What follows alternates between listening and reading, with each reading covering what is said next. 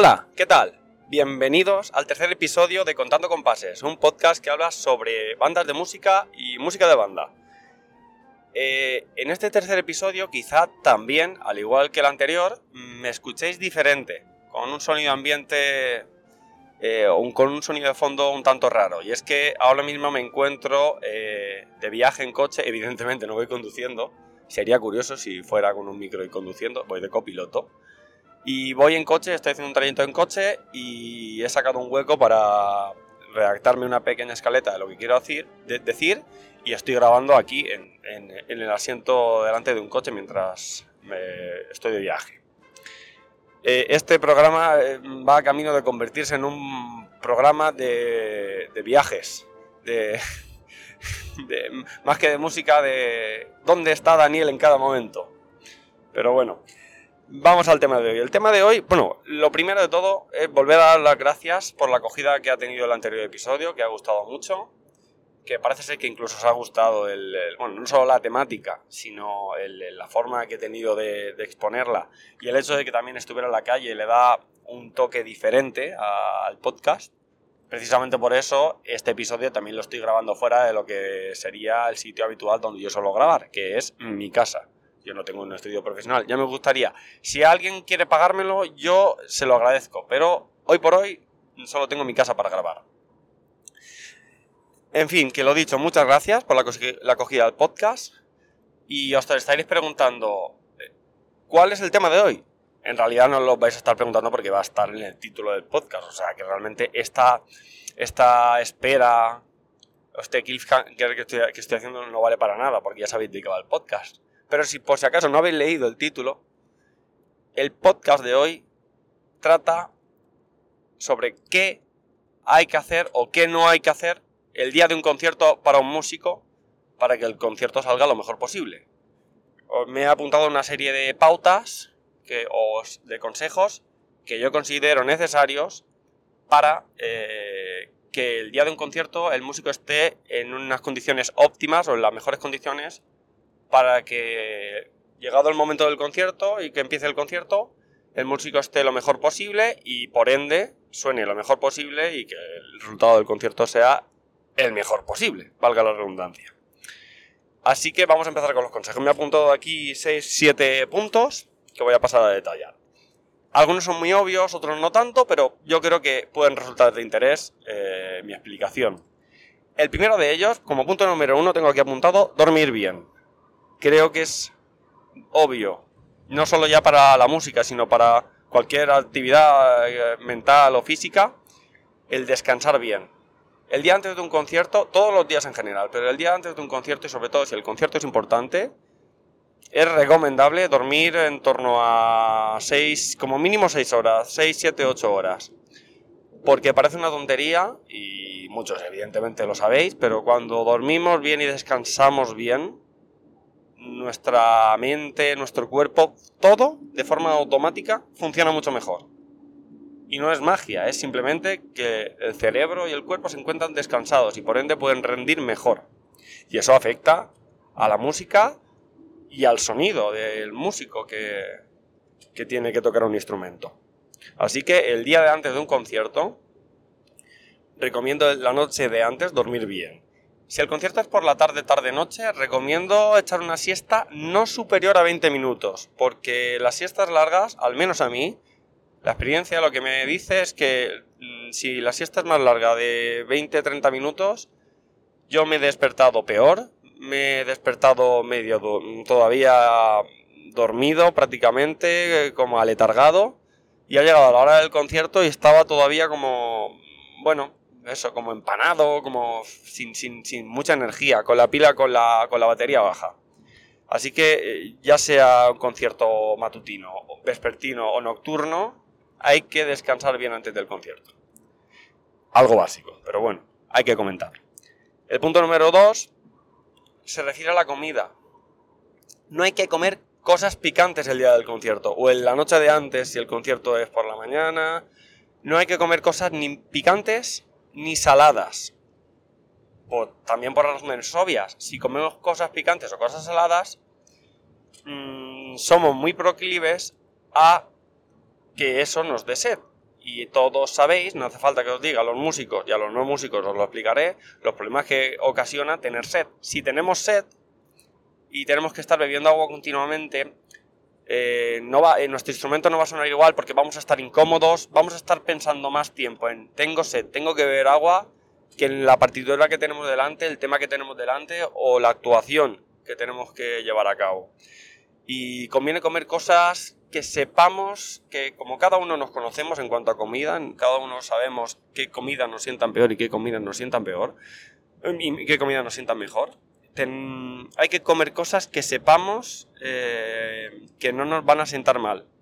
Por ejemplo, ya no solo comidas picantes o comidas saladas, sino también en cuanto a cantidades. A mí me ha pasado que yo he comido cosas que me han sentado a priori bien o que me sientan bien, pero en una cantidad elevada que me ha hecho que las horas siguientes me he notado muy pesado, muy empachado, muy como, como muy hinchado y eso me afecta porque mm, luego ha acabado doliéndome la cabeza, me entra sueño y eso no me ayuda luego de cara a un concierto. De hecho, hace muy poco eh, hice un concierto, de hecho eh, vino a ese concierto un amigo de otra banda un buen amigo de otra banda, eh, Rubén, por cierto, le aprovecho para saludarle. Hola Rubén, que sé que me estás escuchando. Y pues eh, Rubén vino a casa porque iba a tocar conmigo en un concierto, a echarme un cable. Y en casa decidimos pedir dos pistas para, para comer. Hasta ahí todo normal. Yo en ese momento tenía mucha hambre y nos, nos comimos dos pizzas como dos soles, ¿eh? No sobró nada. Bueno, sobró un poquito, pero vamos que dos pizzas saladas, con salsas, bueno, en definitiva, y hasta ahí todo bien. Incluso yo luego dormí un poquito, tal, pero me, me desperté de, la, de esa pequeña siesta y me empezó a entrar sed. Y empecé, me puse a beber agua, a beber agua, a beber agua, y yo por mucha agua que bebía, no conseguía quitarme ese sentimiento de sed. Se acercaba la hora del concierto, se acercaba la hora del concierto y digo, madre mía, que si tengo mucha sed, yo no voy a poder tocar bien. No sé vosotros, pero yo cuando tengo sed, me cuesta mucho hacer sonar bien mi instrumento, o como es debido. Afortunadamente, justo pocos minutos antes de que empezara el concierto, em, volví a recuperar la saliva y, todo, digamos que fue normal. Pero bueno, ya he aprendido la lección y como yo he aprendido, os la muestro para que a vosotros no, os pase lo mismo. Seguimos. Como punto número 3, vamos ya con cuestiones de logística. Otra obviedad empieza a prepararte con tiempo todo lo necesario para, el concierto. Desde la vestimenta, las partituras, el instrumento, que parece una tontería, pero mm, yo he visto gente llegar a conciertos sin el instrumento, que se lo ha dejado en casa o que ha ido con, una, con un uniforme que no era eh, con el que había que ir, sin las partituras, de todo, de todo. Yo es que soy muy exagerado, pero yo... Mm, si el concierto es, por ejemplo, a las 8 y tengo que estar en el teatro a las 7 para hacer la prueba de sonido, yo a las 3 yo ya tengo todo preparado. Yo mm, tengo ya el instrumento que lo he limpiado, lo he engrasado, todo. Está en perfecto estado de revista. Tengo el uniforme colgado en la percha, compruebo que tengo todas las piezas del uniforme, los zapatos, el pantalón, la chaqueta, la corbata, todo. Compruebo también eh, eso, que tengo hay botellas de agua, que tengo lápices para si hay que hacer alguna anotación en la partitura, compruebo que tengo las partituras, todas, que parece una piedad, pero muchas veces eh, yo he visto en muchas ocasiones músicos en conciertos importantes no tener la partitura, y eso es simplemente una falta de previsión y de no empezar a preparar todo con tiempo. Una antelación suficiente, tampoco muy exagerada, mm, pero conviene eh, tener tiempo para preparar todo bien. Porque eso también nos va a dar tranquilidad cuando lleguemos al sitio, porque, al sitio del concierto, porque vamos a saber que tenemos todo lo necesario, que no nos va a faltar nada. Seguimos. Como siguiente punto, el punto número 4 es llegar al sitio del concierto con la antelación suficiente. Volvemos a lo mismo. Si vamos eh, muy justos de tiempo y tenemos que, imaginemos que tenemos que ir al teatro en cuestión o al auditorio donde vamos a realizar la actuación en coche y salimos con el tiempo justo y casualidad de la vida hay un atasco o hay una, ha habido un accidente y hay una, y hay, ya digo, hay un atasco o por lo que sea, esa mala casualidad de cuando llegamos tarde cogemos todos los semáforos en rojo. Yo no sé, pero yo me imagino al jefe de, los semáforos del ayuntamiento.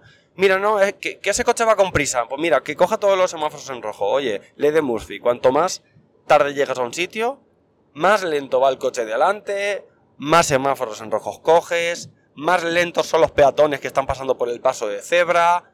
En fin, un cúmulo de, de inoportunios que, se pueden evitar simplemente saliendo antes, saliendo con tiempo suficiente para ir más relajado. Eso nos va a hacer que como al igual que tenemos todo lo necesario, porque tenemos todo previsto en la, funda del instrumento, las partituras, el instrumento, todo lo necesario, si además llegamos con tiempo, vamos a llegar al sitio del concierto con mucho tiempo y eso nos va a permitir hacer un buen calentamiento con tranquilidad o eh, prepararnos eh, bien para la prueba de sonido. Todo esto es en pro de que el músico esté lo más relajado posible, porque no nos engañemos que nuestros sentimientos, eh, lo, que nosotros lo, que los músicos sentimos, luego se proyecta en el sonido y en el instrumento.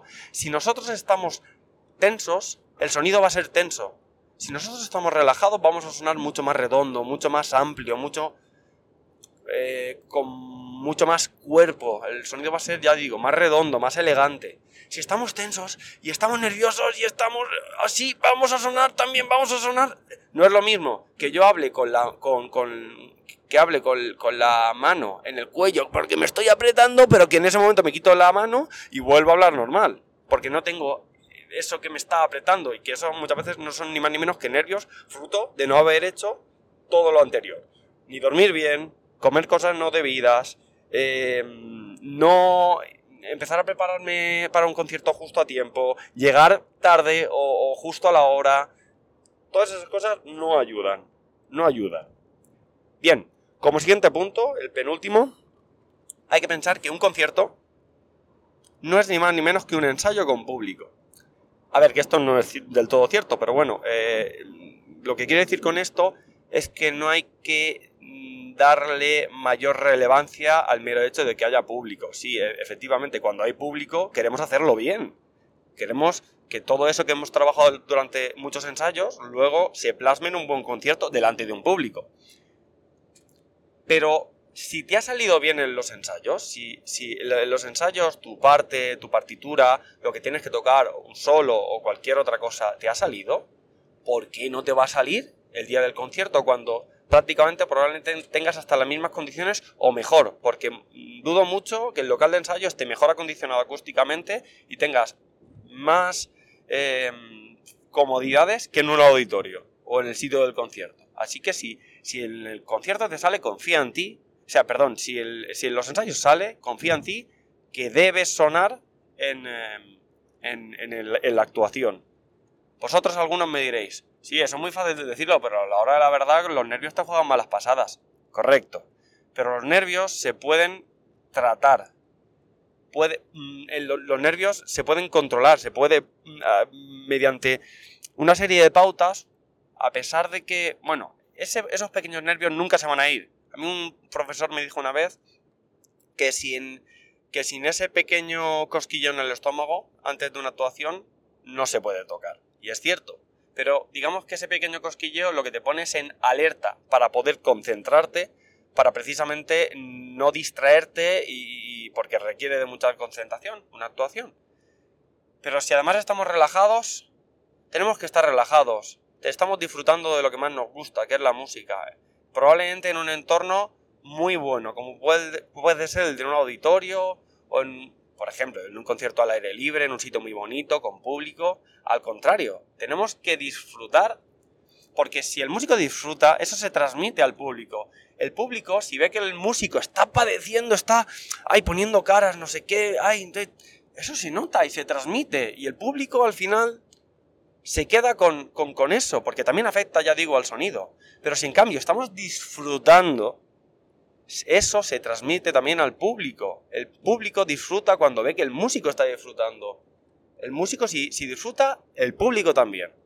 Y, tenemos que intentar, sé que no es fácil y hablo también, esto mismo me lo digo a mí mismo, que intentar mm, dejar de lado los miedos de, ay, esta nota aguda no me va a salir.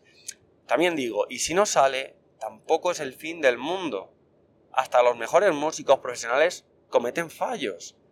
Y la mayoría de los que me estáis escuchando no sois músicos profesionales. El que sí lo sea, quizás todo esto que estoy diciendo no le vale o incluso está en desacuerdo.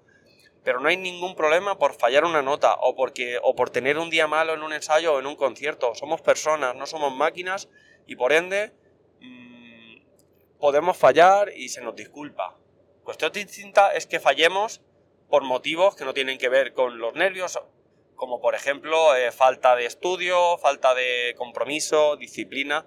Ese es otro tema que también abordaremos en otro, en otro episodio. Pero si fallamos una nota porque nos hemos puesto nerviosos y esa nota aguda no nos ha salido, no significa por eso que seamos peores músicos, para nada. Somos humanos y como somos humanos tenemos todo el derecho a fallar y, y el resto, toda la obligación de, de que se nos perdone. Así que mm, a esto no hay que darle muchas más vueltas.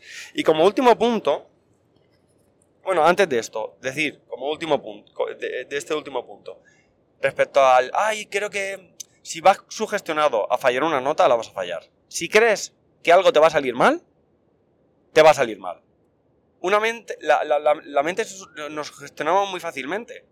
No tenemos que crear las condiciones. O sea, si nosotros en nuestra cabeza nos imaginamos fallando esa nota que tan difícil es, llegue esa nota, la vamos a fallar.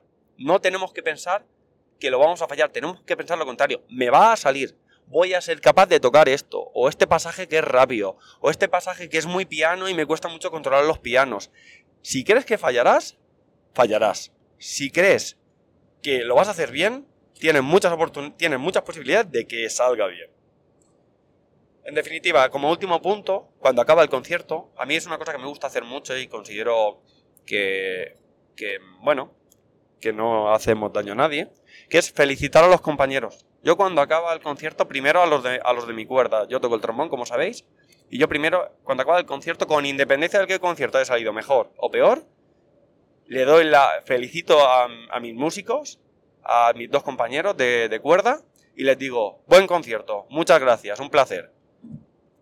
A lo mejor ellos me dicen, oye, pues a mí no me ha gustado, yo es que uh, no he sonado bien, no pasa nada, buen concierto, enhorabuena, pues el próximo saldrá mejor. Y, y, también lo hago con el resto de músicos de la banda, les felicito. ¿Por qué? Creo que es muy importante. Y este, aquí en este punto me voy a parar porque creo que es muy importante.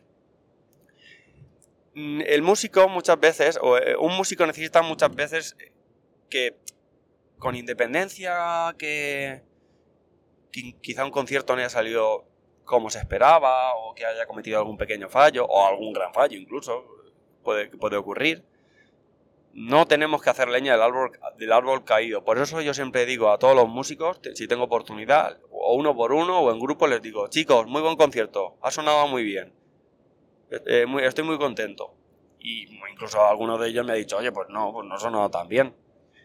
Pero yo prefiero decirlo en positivo que en negativo, sinceramente. Yo creo que, que no ayuda en nada eh, ir, a un machaca, ir a machacar a un músico cuando él, ya, cuando él probablemente ya esté fastidiado por no haber sonado como él quería, creo que es muy malo, muy negativo, tanto para él, para el músico que se siente mal, como para la banda, decir, hacer ese tipo de comentarios. Creo que hacen más daño que, que no, creo que hacen más daño que beneficio. Con lo cual, yo os animo a que lo hagáis. Yo ya digo, cuando acaba un concierto, lo primero que hago, y los que me habéis visto en concierto eh, lo habéis podido comprobar, yo saludo siempre primero a, mis compañeros de cuerda, a mis compañeros de trombón. Les saludo y les digo, chicos, muchas gracias, buen concierto, un placer tocar con vosotros. Se los digo siempre, en cualquier, en cualquier actuación. Porque eso creo que ayuda a hacer a que haya un, buena, a un mejor ambiente dentro de la banda y que a fin de cuentas esto consiste en crear un buen equipo. Y si entre los miembros del equipo no tenemos confianza y, hay malos rollos, la, la, banda no tira para, para, adelante. Y creo que este punto, este último punto, me parece primordial, casi yo diría que el mejor. Y no tiene ni que ver con la música, porque ya digo, cuando ocurre esto, el concierto ya ha acabado. Y en principio, este capítulo va sobre qué hay que hacer antes de los conciertos o el día de los conciertos. Pero el concierto aquí ya ha acabado, pero creo que es el punto más importante. Y por eso lo he dejado hasta el final. Por cierto, si has llegado hasta el final, como pequeño juego, al igual que hice en el anterior capítulo, eh, quiero que me demostréis si has llegado hasta aquí. Con, una, con un pequeño juego, quiero que pongáis en los comentarios cualquier frase, si me vais a felicitar por el podcast o vais a poner cualquier cosa, que en el comentario que pongáis incluyáis un gentilicio. Un gentilicio, por, e, pongo un ejemplo. Pues, por ejemplo, oye, enhorabuena por este podcast, ha gustado mucho a los vallisoletanos, o ha gustado mucho a los sevillanos, o a los gaditanos, o a los madrileños.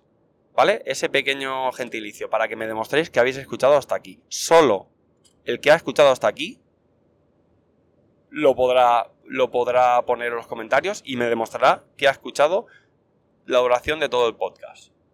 ¿Vale? Muchísimas gracias al que lo haga, pero también muchísimas gracias a todos por escucharme. Espero que haya servido de algo, espero que em, estos podcasts os estén ayudando a los que no sois músicos a aprender sobre música y a los que sí sois músicos, bueno, simplemente a escuchar una opinión de un músico que si bien es amateur, lleva muchos años metido en este mundo. Y nada más, sin nada más que decir, nos vemos en el siguiente episodio. Hasta la próxima. Adiós.